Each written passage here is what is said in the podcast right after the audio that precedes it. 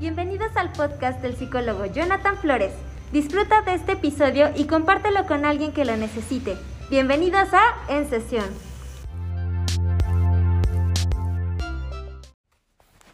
¿Qué tal amigos? ¿Cómo están? Espero que estén muy bien. Eh, por motivos de fuerza mayor, no puedo estar eh, haciendo la transmisión en vivo. Eh, sin embargo, aquí estoy pregrabando la sesión número 2 de este curso, entonces de acompañantes. Y el tema del día de hoy es afectados. Vamos a hablar de afectados, la parte de la catarsis. Este, eh, esta sesión 2 va a estar disponible en el canal de YouTube, va a estar disponible en el podcast y eh, tú lo puedes, eh, puedes tener acceso a esto. Entonces, espero que realmente te esté sirviendo todos esos contenidos, que los estemos, que los estamos revisando. Acuérdate que estamos estudiando el libro de Job. Estamos estudiando el libro de Job y eh, acuérdate, por poner un poco de contexto, eh, la sesión pasada estuvimos hablando de por qué a mí, por qué me ocurre la tragedia. Y de repente eh, pues tenemos una serie de explicaciones que nos resultan como un tanto lógicas eh, y, a veces hablamos y decimos, pues te pasó esta tragedia, te pasó esta desgracia porque a lo mejor hiciste algo mal, porque a lo mejor, este, pues no, sé, eh, porque de alguna forma eres responsable, fue tu culpa, este, tú te lo merecías y de repente llegamos a decir este tipo de situaciones, eh, este tipo de de, de, cuestiones. Entonces, em, pues vamos a, a, retomar un poco qué pasaba con Job. Eh, Job era un hombre recto, Job era un hombre intachable, era un hombre bueno, que estaba apartado del mal. Y entonces le sucede la tragedia aquí. Eh, acuérdate que eh, en este texto se está diciendo que eh, bueno, que es, sabemos por contexto que se trata de un poema, una representación, una obra de teatro este, muy, muy antigua. Entonces, es de las más antiguas. De hecho, se piensa que este es el primer libro que se escribió para la Biblia. Y bueno, entonces tenemos a, esta idea del hombre justo y, y Dios está orgulloso de este hombre justo. Dios está muy feliz, está muy contento, está satisfecho de ver a un hombre recto. Y el diablo cuestiona, el diablo dice, yo tengo una visión un tanto diferente, yo creo que este no es un hombre justo, yo creo que este hombre es un hombre convenenciero, es un hombre oportunista, es un hombre que pues, le das todo, pues le, bendices en todo, evidentemente te va a adorar. Yo creo que si tú le quitas todo lo que tiene, él te va a maldecir en tu cara. Es decir, eh, y esto es bien importante, esta es una situación importante porque, eh, por ejemplo, cuando hablamos de vínculos afectivos, eh, ¿en, ¿en dónde generamos el vínculo afectivo? Hay mucha gente que genera el vínculo afectivo en el beneficio del otro. O sea, dices, es que esta persona me conviene, es una persona eh, agradable, atractiva, es una respetuosa, es una persona responsable, económicamente estable, es una persona que tiene un auto último modelo, tiene una casa bien bonita, e, es una persona que me encanta este, su manera de ser, bla, bla, bla. Entonces, de alguna forma, ¿en dónde te estás vinculando? Pareciera que aquí... Eh, la observación del diablo, la observación de Satanás es, hay gente que se vincula en los beneficios del otro. Y parece que hay un afecto ahí, parece que hay un vínculo afectivo, parece que te quiere, parece que te adora. Pero no te quiere, no te adora, adora los beneficios que tú le aportas, adora los beneficios que tú le das. No te adora a ti. Esa, esa era la visión. Quítale todo lo que tiene y vas a ver si te sigue adorando, si te sigue amando, si sigue este vínculo afectivo. Y eso sucede en las relaciones, de repente se acaba el beneficio y se acabó la relación. Se acaba el beneficio, es decir, porque el vínculo se está haciendo en el beneficio del otro. Y no tiene nada de malo, porque evidentemente hay cualidades de la otra persona, pero no podemos generar un vínculo profundo eh, solamente enganchándome con los beneficios del otro. Requiero engancharme con el otro, con, no con los beneficios, sino con el benefactor. E, entonces, eh, y, este era el reto, vamos a comprobar, quítale todo lo que le has dado y él te va a maldecir en tu cara. Le quita todo, mueren sus hijos, pierde sus propiedades, pierde todo su ganado, pierde todo, pierde la riqueza. Eh, entonces pierde esa fama, pierde a sus trabajadores, entonces es saqueado, pierde todo. Y Job, a pesar de todo eso, no maldice a Dios. Sigue siendo un hombre íntegro, sigue siendo un hombre recto. No pierde eso, sigue siendo un hombre íntegro, sigue siendo un hombre recto. ¡Wow! Y eso es increíble. Entonces, Dios sigue orgulloso de Job y, Dios dice, eh, ¿ves?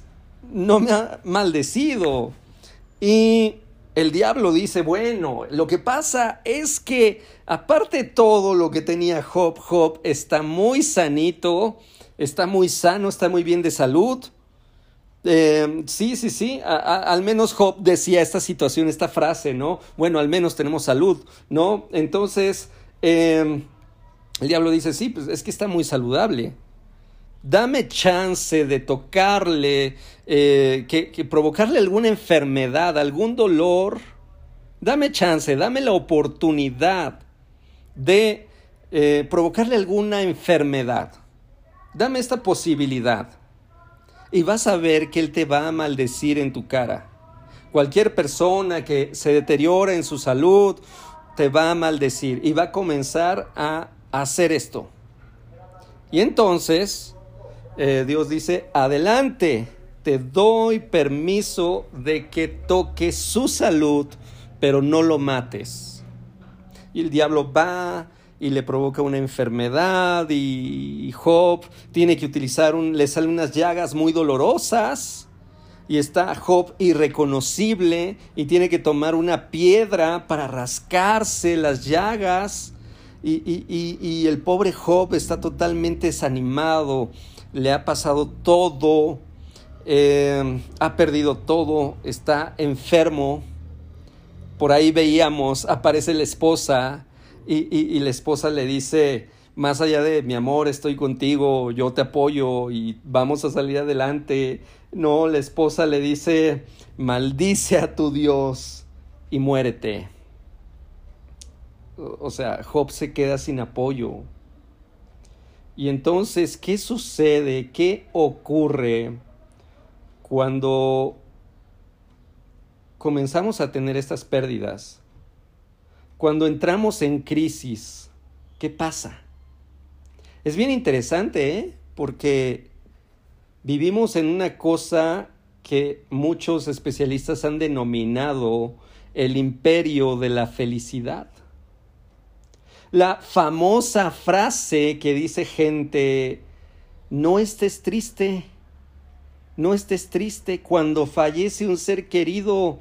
Una de las peores, eh, las peores frases se dicen en un funeral. Cuando vas a un velorio, escuchas las peores frases. Le dicen a los dolientes, ya no llores, no lo dejas descansar en paz ya está en un lugar mejor. Ya, ya no estés mal, no estés triste. No, eh, este, la, persona no te quiere ver así. No, entonces eh, no estés mal. Entonces, ¿qué ocurre? Que imagínate si ante la muerte, ante la pérdida de un ser querido, la gente te dice, no estés triste, no llores, eh, échale ganas, eh, no te pongas mal. Si te dicen todo eso, imagínate, em, ¿qué se dice? ¿Qué, ¿Qué debemos hacer ante una situación pues menos grave, pero que genera tristeza, que genera angustia, que genera dolor? en el imperio de la felicidad, pues tenemos que estar funcionando todo el tiempo. En el imperio de la felicidad tenemos que estar funcionando todo el día, a cada momento. Tenemos que estar funcionando. No podemos convalecer por la parte de la tristeza. No puede ser así. Eh, no podemos tener este tiempo y hay mucha gente que eh, entonces de repente dicen, no, no, no, no tienes que estar triste, no tienes que estar afligido, estás bien, perdiste el empleo, no, no, no, échale ganas, échale ganas, tienes que salir adelante, tienes que aplicarte, debes de tener actitud. Pareciera que estar triste es como una actitud negativa. Hasta hay mucha gente que en iglesias, que en la religión, consideran que la tristeza es un acto de mala fe. Es un acto de poca fe. Estás triste porque no tienes fe. ¿En dónde está tu fe? Tienes que ser una persona, em, tienes que ser una persona totalmente, este, pues optimista, echarle ganas, tener toda la actitud del mundo. Entonces, porque estás teniendo mala fe, estás teniendo poca fe, porque estás triste, y eso está muy mal, y eso es pecado, y, y, se dicen ese tipo de cosas. El no estés triste. Es absurdo porque de repente este, la gente no te escucha, ¿sabes? Porque la gente, la gente se incomoda. La gente se incomoda, la gente está súper eh, incómoda ante el dolor del otro. Hay evidencias eh, científicas, por ejemplo, que dicen que cuando eh, se escucha el llanto de un bebé genera un malestar en quienes escuchan el llanto del bebé. Hay un malestar ahí. Eh, obviamente, el, llanto lo que tiene que provocar es llamar la atención del otro y decir, hey, ayúdame, hey, aquí estoy, necesito de ti, necesito algo, necesito apoyo. Y entonces, eh, quienes escuchan eh, rápidamente, hay una incomodidad y dicen, tengo que apoyar a este bebé. Se sabe que, por ejemplo, las personas con un patrón psicopático no responden al llanto no se conmueven por el llanto. Les viene dando igual, porque son personas de un patrón psicopático, por ejemplo. Entonces, eh, em, imagínate cómo actuamos, nos incomoda el llanto del otro, porque no a, veces la gente piensa, es que no quiero que venga y me traiga sus tristezas y me traiga sus penas porque me amarga el día, porque me amarga la existencia y yo quiero tener, este, estoy teniendo mi día feliz y no quiero que venga esta persona con sus cargas, con sus penas. Ojo, eh, no cualquiera puede apoyarte, no cualquiera puede escucharte. Amigo que estás en una situación de dolor, no cualquiera puede escucharte. Uno de los principales, uno de los fundamentales actos de amor, uno de los fundamentales actos de amor es la escucha. Es cuando te das el tiempo para escuchar al otro. Ese es un... Eh, ese es un acto ese es un acto de amor, la escucha. Y también em, nosotros podemos escuchar atentamente. Pero hay gente que no escucha con atención, sino simplemente eh, no te está escuchando y ya te está diciendo lo que debes hacer. Entonces, ¿Qué hacemos frente a la crisis? Llegó la crisis a tu vida, llegó la tragedia a tu vida, ya quedamos que no necesariamente es porque seas mala persona o lo merezcas o sea tu culpa. No. La crisis sucede. La crisis llega. No es tu culpa, no es responsable, es injusto. Y la crisis llegó. Entonces, Eh, Job, lo primero que hace es levantarse, se rasga las vestiduras, se rasura la cabeza y se deja caer al suelo en actitud de adoración. Y esto es bien interesante. Esto es bien interesante. Porque aquí generalmente la gente que está en duelo, la tradición de duelo, el ritual de duelo que se hace aquí es levantarse, rasgarse las vestiduras, rasurarse la cabeza, echarse eh, ceniza y dejarse caer en el suelo para llorar. Y aquí hay algo. Job se levanta, se rasga las vestiduras, se rasura la cabeza y se deja caer al suelo.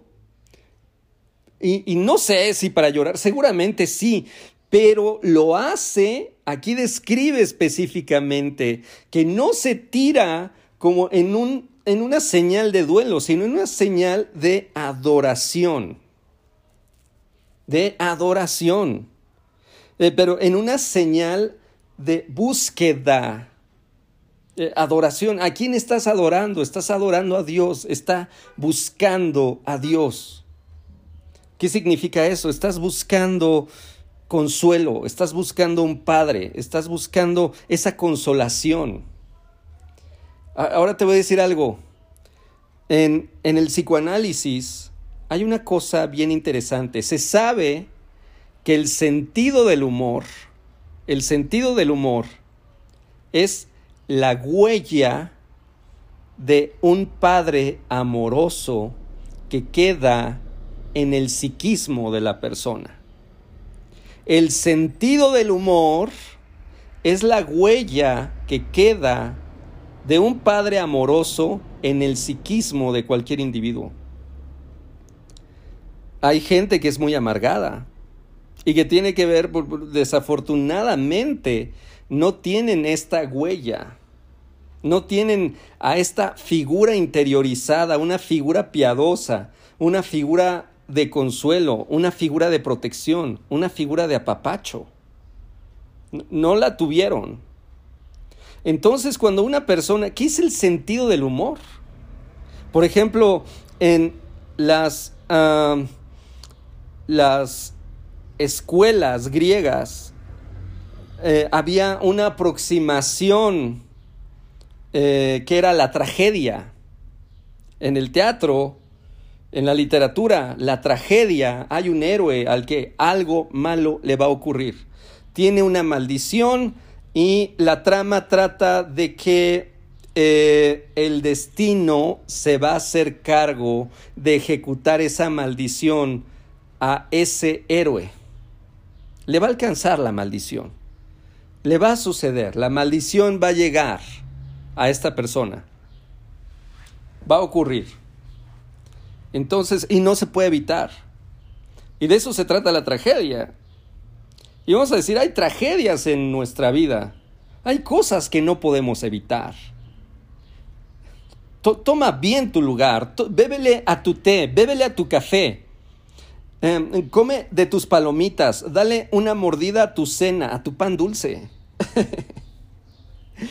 Porque Cuidado, lo que te voy a decir, esto es bien importante.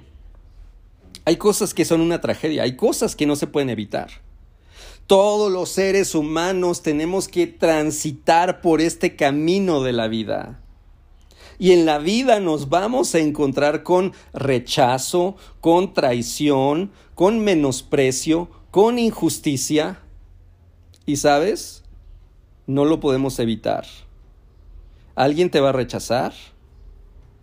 ¿Alguien te va a menospreciar? ¿Alguien va a ser injusto contigo? ¿Alguien eh, va a ser hostil contigo?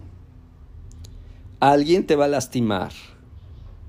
Y en muchas de estas cosas que te van a pasar, ni siquiera las mereces, pero las vas a vivir. Ya las has vivido, algunos de nosotros ya, ya, ya las, ya pasamos por esto. ¿Cómo vas en tu planilla? Colócalo en los comentarios, porque aquí hay comentarios, acá en, esta publicación hay comentarios. Colócalo en los comentarios. ¿Cómo va tu planilla ya? ¿Cómo andamos en rechazo? ¿Cómo andamos en traición? ¿Cómo andamos en deslealtad? ¿Cómo andamos en menosprecio? ¿Cómo andamos en injusticia? Seguramente ya viviste algo injusto, ya te menospreciaron, ya te avergonzaron, ya te hicieron quedar mal, ya te estafaron, te mintieron, se burlaron de ti. Todo esto pasó de manera injusta. Ya lo viviste, ya te pasó. Y sabes, ni siquiera lo merecías. Ni siquiera lo merecías. Esa es una tragedia. Y te voy a decir otra cosa. La soledad también la vamos a vivir. La soledad es parte de esto. Job dice, desnudo salí del vientre de mi madre y desnudo he de partir. Llegamos solos y solos nos vamos. O sea, y llegamos desnudos, o sea, sin nada. Entonces lo que hace Job ahí es una reflexión. Lo que hace Job es darse un consuelo. Ahí hay una tragedia. ¿Cómo enfrentas la tragedia con comedia? la comedia es otro género que trata de reírse de lo trágico, que trata de reírse de la tragedia, trata de exagerar la tragedia, pero la minimiza de alguna manera. Es decir, eh, lo minimiza y nos da consuelo a través de la tragedia, diciendo, vamos a reírnos. Entonces un padre que consuela, una madre que consuela, padre, madre piadoso, que se acerca, que llega, ofrece protección, ofrece consuelo, ofrece cariño, te caes de la bicicleta y, y, y, se ríe de esta situación, te abraza y dice no pasó nada, ay, se te van a salir las tripas por la rodilla, no te preocupes y ja, ja, ja, y, y quién es mi niño valiente y mi niña fuerte y no pasó nada. Y mira, este, cómo rompiste el pavimento y bla, bla, bla, y entonces aprendes a reír de la tragedia. Y entonces cuando tienes sentido del humor es porque desarrollaste esta figura fantasmal, desarrollaste esta figura fantasmal de un padre, de una madre que consuela. Entonces, hay tragedias, ya te dije cuáles. La soledad es una tragedia. No vamos a evitar la soledad. La soledad no es un fenómeno que se resuelva, no es un fenómeno que tiene solución. Ay, no, voy a ir con mis amigos y voy a estar acompañado. Hay, una frase que dice, más vale solo que mal acompañado. No, no, no, es que vas a estar, estás solo. Y aunque estés mal acompañado, sigues solo. Y aunque estés bien acompañado, sigues solo. La soledad no se resuelve. Decía Jacques Lacan, psicoanalista francés, usted puede saber lo que dijo, no lo que el otro escuchó. Y esa es una condición de soledad. Podemos estar en el cine. Ustedes pueden estar aquí tomando esta sesión y la gente que está escuchando ahí a su lado eh, está procesándolo de una manera totalmente diferente a como le estás procesando tú. Esto está conectando de una manera totalmente distinta con una persona y con otra. Porque estamos solos. La soledad no se resuelve. Hay gente que dice, no, no, no, voy a terminar esta relación de pareja porque me siento solo. No, no, no, pues es que la soledad no se resuelve. La muerte no se resuelve. No hay solución para eso. Seguramente dices, bueno, ¿y entonces qué? Entonces qué, Jonathan? Ya me deprimí, ya me deprimí con este curso ¿Qué está sucediendo, ¿cómo que la soledad no se resuelve? ¿Cómo que la muerte no se resuelve? Este, ¿qué pasa entonces? Eh, parece esto tan desesperanzador. No se resuelve, pero puede que se te olvide cuando te conectas con la vida, cuando te enchufas con la vida, cuando realizas otro tipo de situaciones, entonces puede que se te olvide el hecho de estar solo. Y ojo, no necesitas una compañía necesariamente. Te puedes enchufar con la vida a través del arte, a través del paisaje, a través de una caminata, a través de una rica comida, a través del disfrute, a través del placer, eh, a través de la reflexión, a través de involucrarte en ciertas cosas. De repente se te olvida la soledad. Y ciertamente con una buena conversación, con una buena compañía, se te olvida la soledad. Pero estamos solos habrá que asumir la soledad como una condición eh, de la vida misma, que no tiene solución, pero, pero sí puedo mitigar sus efectos. Lo mismo con la muerte, se me puede olvidar la muerte. Cuando uno se enamora, a uno se le, los enamorados parecen inmortales, ¿no? parece que lo suyo va a durar toda la vida. Parece que son inmortales. Se olvida la mortalidad cuando uno está enamorado. Eh, cuando uno ama, se olvida de, la mortalidad. Pero eventualmente la vida te recuerda. Eventualmente vendrá la tragedia y va a fallecer y fallece la pareja y sas. Recuerdas que la muerte no tiene solución aunque se nos puede olvidar. Cuando estoy involucrado en mi vida, cuando estoy viviendo como quiero vivir, se me puede olvidar la muerte. No tiene solución, todos vamos a morir. Pero se nos puede olvidar cuando comenzamos a enchufarnos con la vida, cuando comenzamos a conectarnos con la vida. Y de eso se trata, actitud de adoración, actitud de adoración es, tengo una necesidad de buscar al Padre, de buscar consuelo, de afrontar la tragedia, de reflexionar sobre la crisis.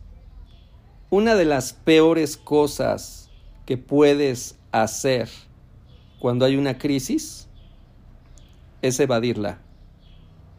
No permitir que te afecte requieres permitir que la crisis te afecte y que sepas cómo te afecta, en dónde te está afectando, de qué manera te está afectando, qué está sucediendo.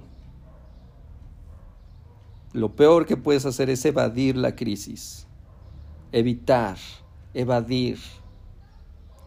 Por lo tanto, por eso se llama este episodio, por eso esta sesión se llama afectados, la catarsis. Se dice del griego la catarsis es vómito del alma. El alma tiene tanto que expresar, tiene tanto que decir. Y no le temas a la tristeza, no le temas a la tristeza. La tristeza es una emoción que te invita a transitar un camino. Es, es una emoción que te invita a mirar, a desarrollar una mirada realista. Sí, la tristeza te muestra desde una perspectiva más realista. Te dice, mira aquí, tienes que mirar aquí. Tienes que mirar esto que está sucediendo. Tienes que mirar esto que está pasando. Y no es una mirada optimista es una mirada realista. Tú decías, oye, mira, esta persona parece que tiene interés en mí, parece que... Y de repente te das cuenta, no hay un interés. Wow. No, no, no, miren mi trabajo, me valoran, este, me aprecian tanto y, y tengo una solidez laboral. Y de repente la tristeza te dice, no es cierto. Te desecharon como si nada y no les importó. Y ya consiguieron un reemplazo. Wow. No, no, no, mira, tengo planes y vamos a hacer esto y vamos a hacer aquello y llega la pandemia. Y te muestra, no, no, no, los planes no. Los planes no iban a salir. Entonces tienes una visión realista. Entonces necesitamos de repente transitar por este camino de tristeza transitar por este camino de tristeza es algo que te va a dar fortaleza. Preguntarte, ¿cómo llegué hasta este punto? ¿Cómo llegué aquí? Cuestionarte, de verdad, soy una persona, lo hace Job y lo vamos a ver más adelante, soy una persona que no es íntegra. ¿Seré una persona culpable? ¿Me merezco este dolor? ¿Me merezco esta tragedia? ¿Me merezco esto que está pasando? ¿Me lo gané? ¿Hice algo para que pasara esto? ¿Soy responsable de esta situación? Y la tristeza te lleva a eso, a preguntarte, ¿soy yo culpable de esta situación? Yo me lo gané porque a veces nosotros tenemos un abordaje totalmente superficial y cuando digo abordaje superficial es que tenemos frases hechas. A veces decir, sí, sí, sí, es que ante una ruptura ambos nos equivocamos, ambos cometimos errores y ya damos carpetazo.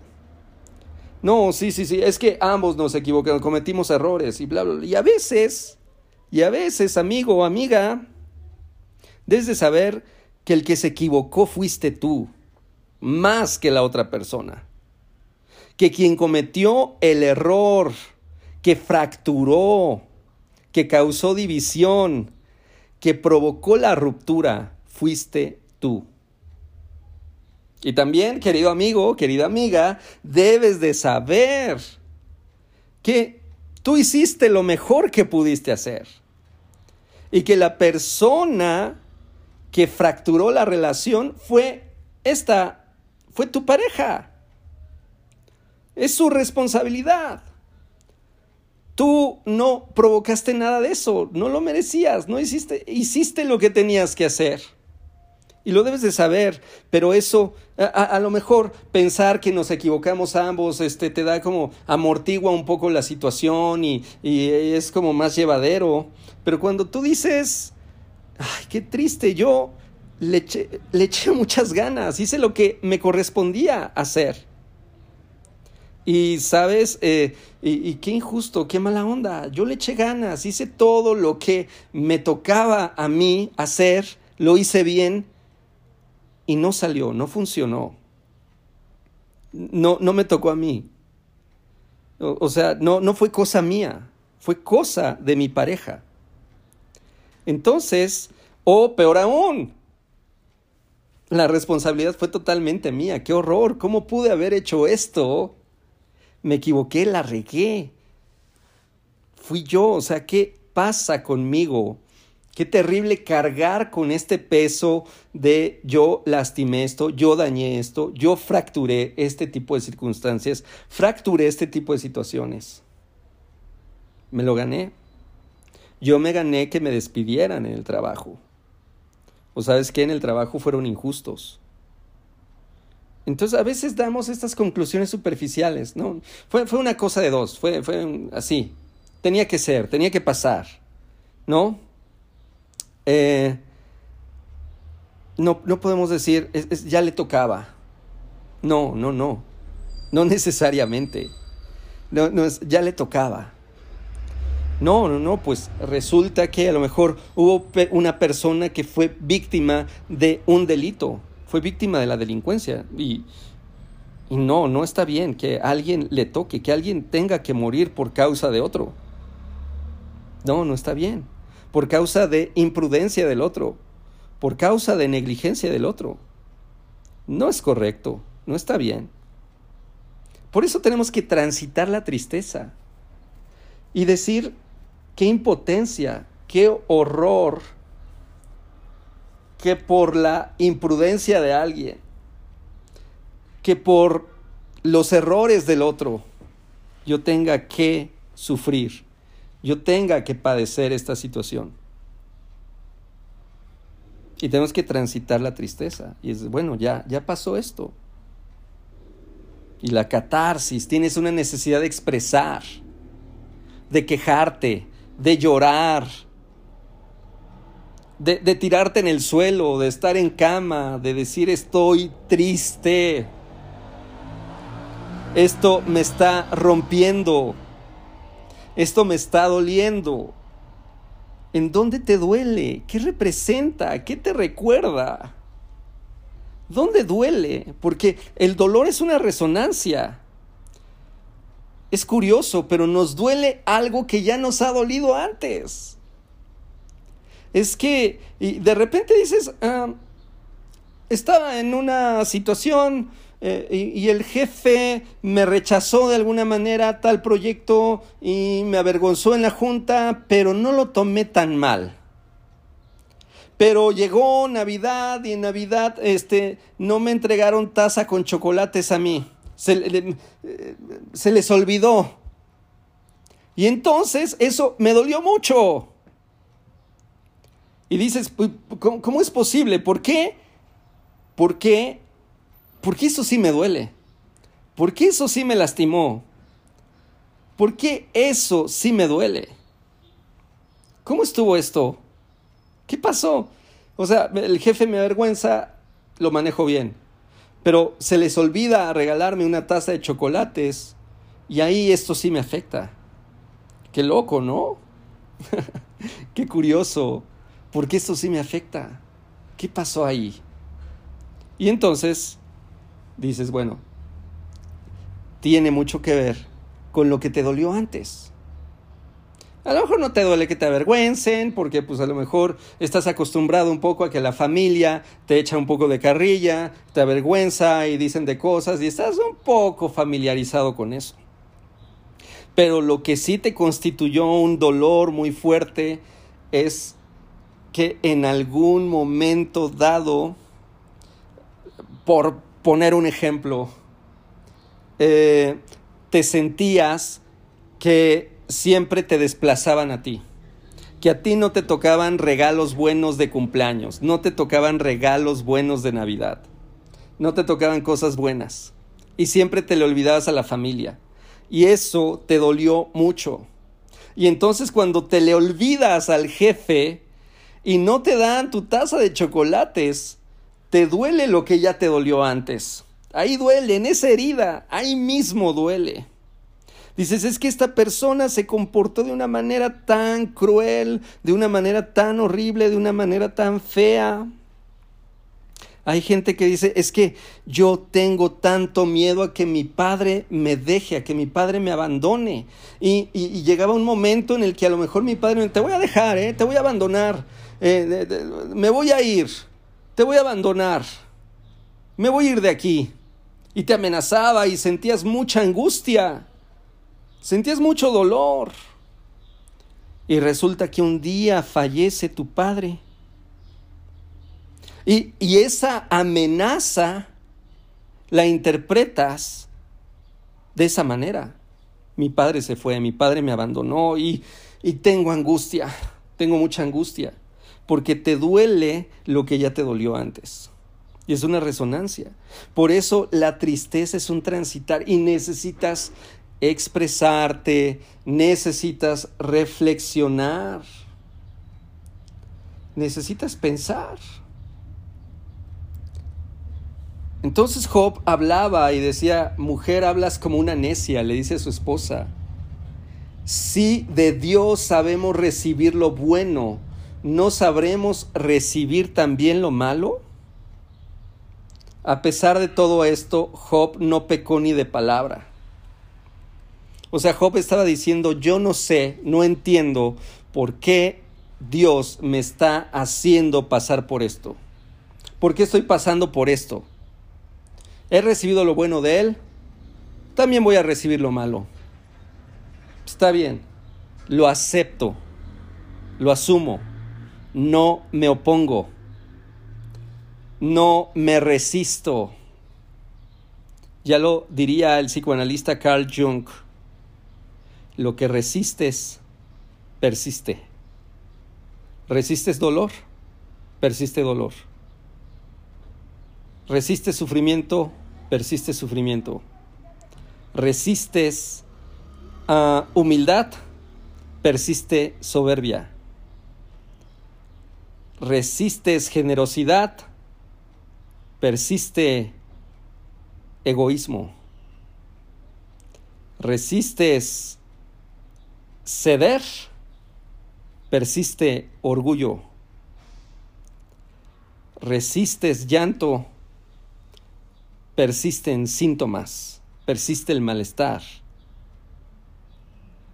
Resistes asimilar tu problema, tu problema persiste, tu problema lo revives, tu problema lo repites, vuelve a suceder, vuelve a ocurrir, vuelve a pasar. ¿Por qué no dejas que las cosas te afecten? Hay que transitar por la tristeza, hay que transitar por el llanto, hay que transitar por el dolor. Sí, sí, sí, a lo mejor la gente dice, es que eh, estoy enojado, hay gente que emocionalmente dice, es que ¿por qué hizo esto? Eh, está mal y, y, por qué tuvo que realizar tal cosa. Hay, hay familiares de personas que cometieron suicidio y están muy enojadas con la persona que se quitó la vida. ¡Ey, adelante! ¡Ey! Si tú vas a escuchar a alguien es adelante, enójate, dilo, háblalo, Sí, tienes derecho a enojarte. Sí, ¿por qué lo hizo? Porque estás transitando, estás elaborando, estás caminando por la tristeza, por la desolación, por la impotencia, por aquello que no comprendes. Y tienes derecho a quejarte, a llorar, a amargarte un poco en ese momento. Hazlo.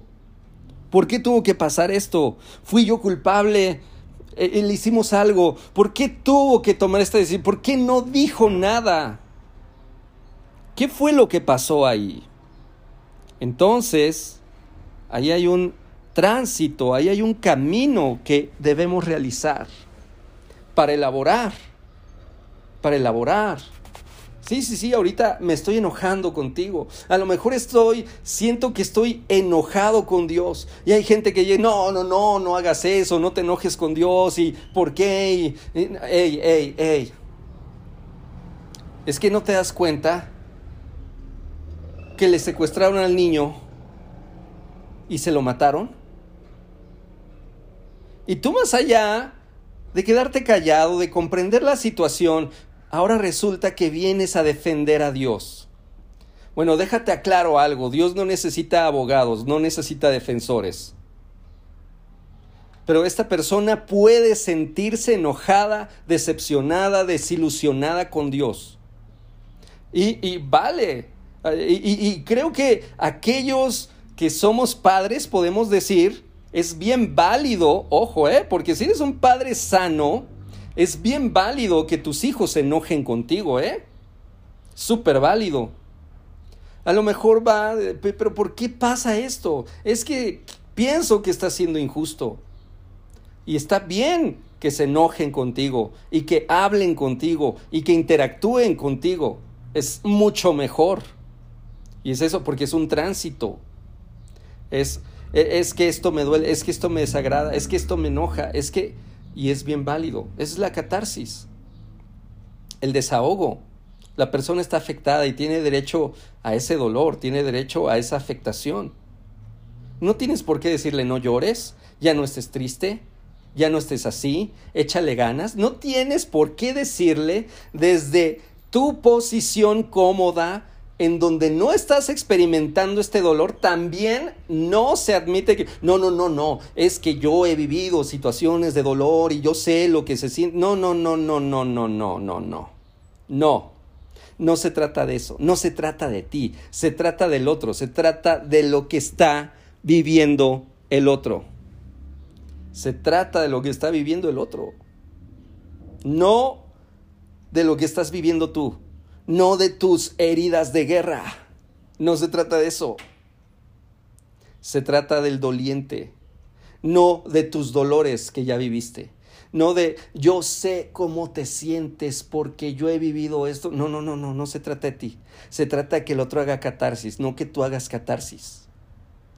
De que el otro haga catarsis, de que el otro se desahogue, de que el otro se exprese, de que el otro elabore, y no va a llegar a la elaboración si no transita por ese camino de tristeza, si no hacemos esta invitación, si no tenemos, si no incentivamos el habla, si no prestamos nuestros oídos con precisión, si no prestamos nuestra escucha.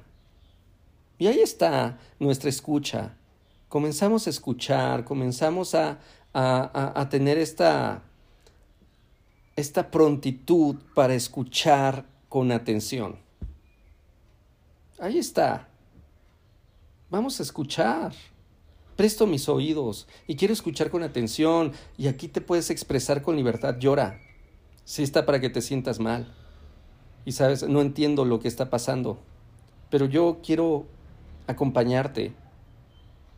Quiero darte mi hombro, quiero que llores, quiero pasarte los Kleenex, quiero arrimarte un té, quiero darte un abrazo, quiero sostener tu mano. No, no, no te voy a exigir que estés bien. Ya. No, no, no. Eventualmente va a pasar. Pero yo voy a estar contigo. Yo, yo voy a estar, yo me voy a conmover contigo. Yo voy a comprender lo que está pasando. Voy a estar ahí. Voy a incentivar que quieras hablar, que elabores.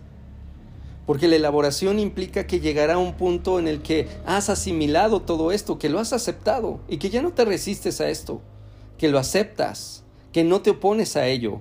Lo has aceptado y eso te libera de alguna forma, eso te da paz.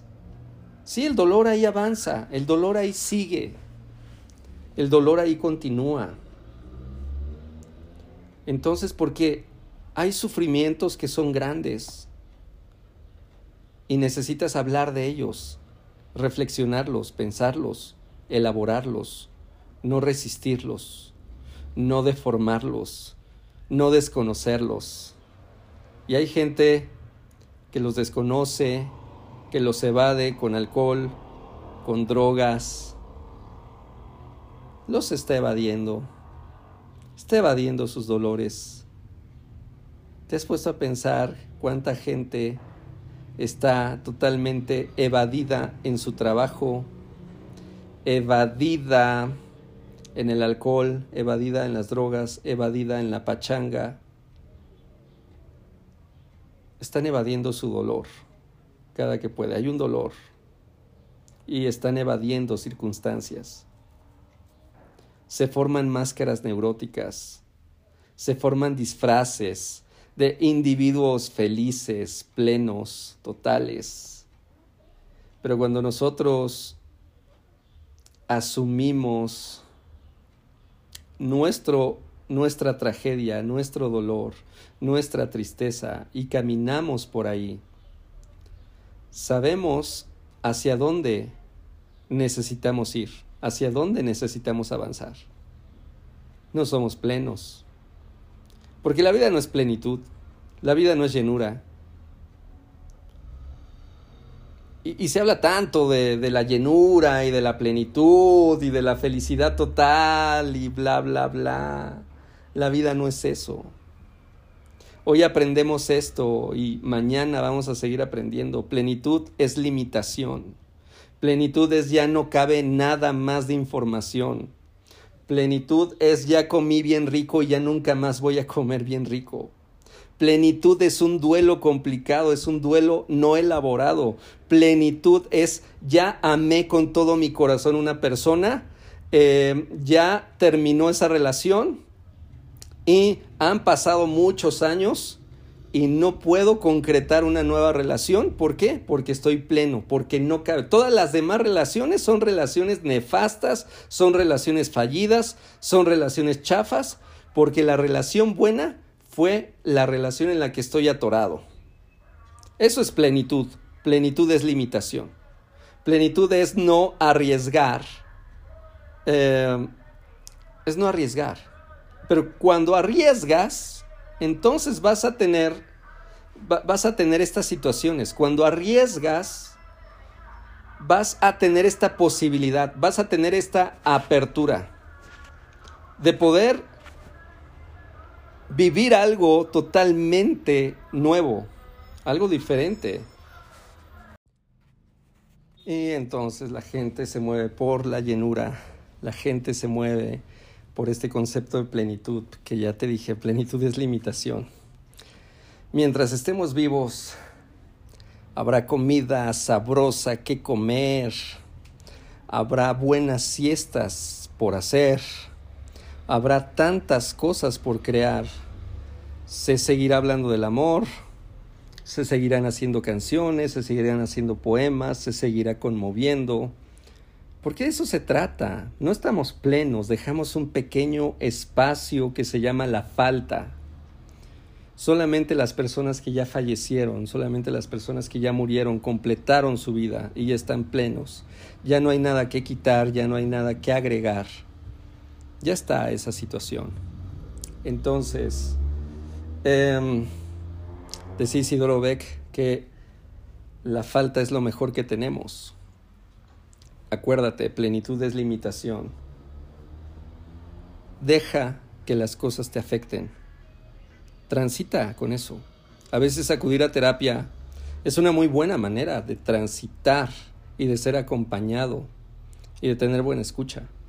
Pero también creo que necesitamos aprender a hablar menos y escuchar más a estar dando menos consejos, menos soluciones. nadie te está pidiendo soluciones. Te das cuenta de cuando hay alguien que tiene tristeza, siempre aparece alguien a ofrecer soluciones, a decirte cómo debes vivir, qué debes de sentir, cómo debes de actuar. Y es una situación tan agobiante, tan abrumante, porque la persona que está en un proceso de dolor no solamente tiene que tolerar el dolor que está viviendo, sino tiene que tolerar el fastidio de estar con un sábelo todo, con una sábelo todo que te está diciendo cómo debes de vivir. Cuando es una persona antipática que ni siquiera se pone en tus zapatos, pero te está diciendo cómo debes de vivir, qué debes de sentir, cómo debes de actuar, porque le incomoda tu tristeza. Espero que esto te sea de utilidad y bueno, si requieres apoyo psicológico, échame un telefonazo al 58 82 95 13 o escríbeme ahí en los comentarios, escríbeme por Messenger, estamos dando terapia en línea desde antes de la pandemia, somos muchos psicólogos. Espero que esto te sea de mucha utilidad. Te mando un fuerte abrazo. Nos vemos el próximo miércoles a las 9 de la noche con un nuevo tema y con la transmisión en vivo. Espero que esto me ayudes a compartirlo a toda aquella gente que lo necesita. Te mando un fuerte abrazo. Ánimo.